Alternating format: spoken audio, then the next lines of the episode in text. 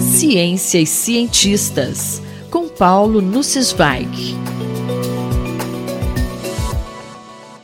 Professor, como a ciência está lidando com as recentes descobertas sobre o planeta Vênus? Caro Júlio, caras e caros ouvintes. Na semana passada, uma notícia ganhou as manchetes dos jornais do mundo inteiro.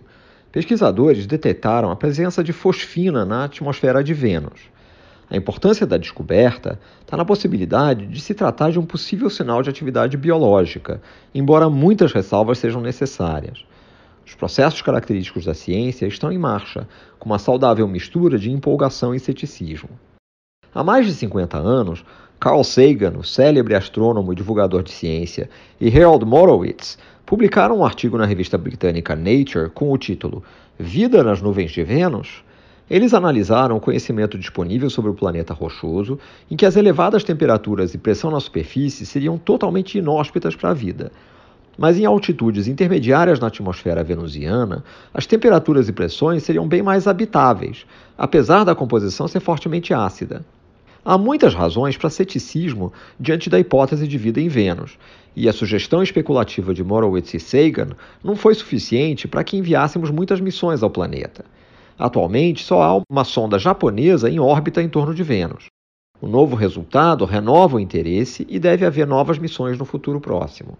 A descoberta anunciada na semana passada ilustra várias facetas do empreendimento científico. Desenvolvemos instrumentos e técnicas que nos permitem investigar a natureza com crescente detalhe. Somos capazes de conhecer a composição da atmosfera de vários astros através de assinaturas espectrais.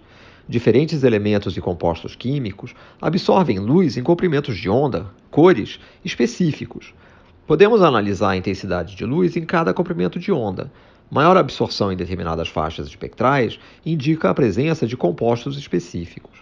Há alguns anos, com o crescente inventário de planetas descobertos fora do nosso sistema solar, cresceu o interesse em marcadores biológicos, moléculas que possam sinalizar a presença de vida surgiu uma área estruturada de pesquisa, a astrobiologia, para responder à questão existencial: estamos sozinhos no universo? A molécula de fosfina, um átomo de fósforo ligado a três átomos de hidrogênio, tem sido investigada como biomarcador, pois a sua produção na Terra está associada à atividade humana ou a micróbios em ambientes sem oxigênio.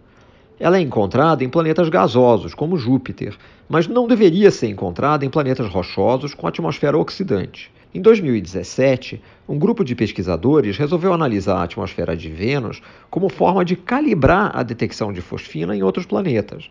Num exemplo de serendipidade, os dados obtidos com um telescópio no Havaí indicavam uma presença muito maior de fosfina do que esperado. Para se certificarem do resultado, o grupo empregou outro instrumento, baseado no Chile e que opera com tecnologia diferente. Apesar da elevada confiança experimental obtida, os autores relatam no artigo publicado na revista Nature Astronomy a possível presença de fosfina na atmosfera venusiana. A excitação em torno da descoberta é excessiva? Os relatos em jornais foram sensacionalistas? A excitação é justificada. Os autores foram cuidadosos para investigar os diferentes processos pelos quais a fosfina podia ser criada na atmosfera de Vênus. A conclusão é que nenhum processo conhecido poderia produzir fosfina nas quantidades detectadas. Embora seja muito precipitado afirmar que seja uma assinatura de atividade biológica, temos grande confiança que geraremos conhecimento novo. Novos estudos com envio de sondas para o planeta permitirão examinar a hipótese de vida microbiana, que, caso confirmada, trará o mistério de compreender sua origem. Em caso contrário, deveremos aprender sobre novos mecanismos para a produção de fosfina que impactarão seu potencial uso como biomarcador. Os relatos jornalísticos que li no Brasil foram muito bons, informativos e sem sensacionalismo. Destaco as matérias de Sabine Righetti, uma das primeiras a abordar o assunto, Salvador Nogueira, ambos na Folha, e Luísa Caires, do Jornal da USP. Escolhi o tema da coluna de hoje como uma modesta homenagem ao professor João Steiner, que nos deixou cedo demais no último dia 10 de setembro. Ele seria o melhor colunista da Rádio USP para falar sobre o assunto. Paulo Nussensweig falou comigo, Júlio Bernardes, para a Rádio USP. Ciência e cientistas Paulo Nussweig.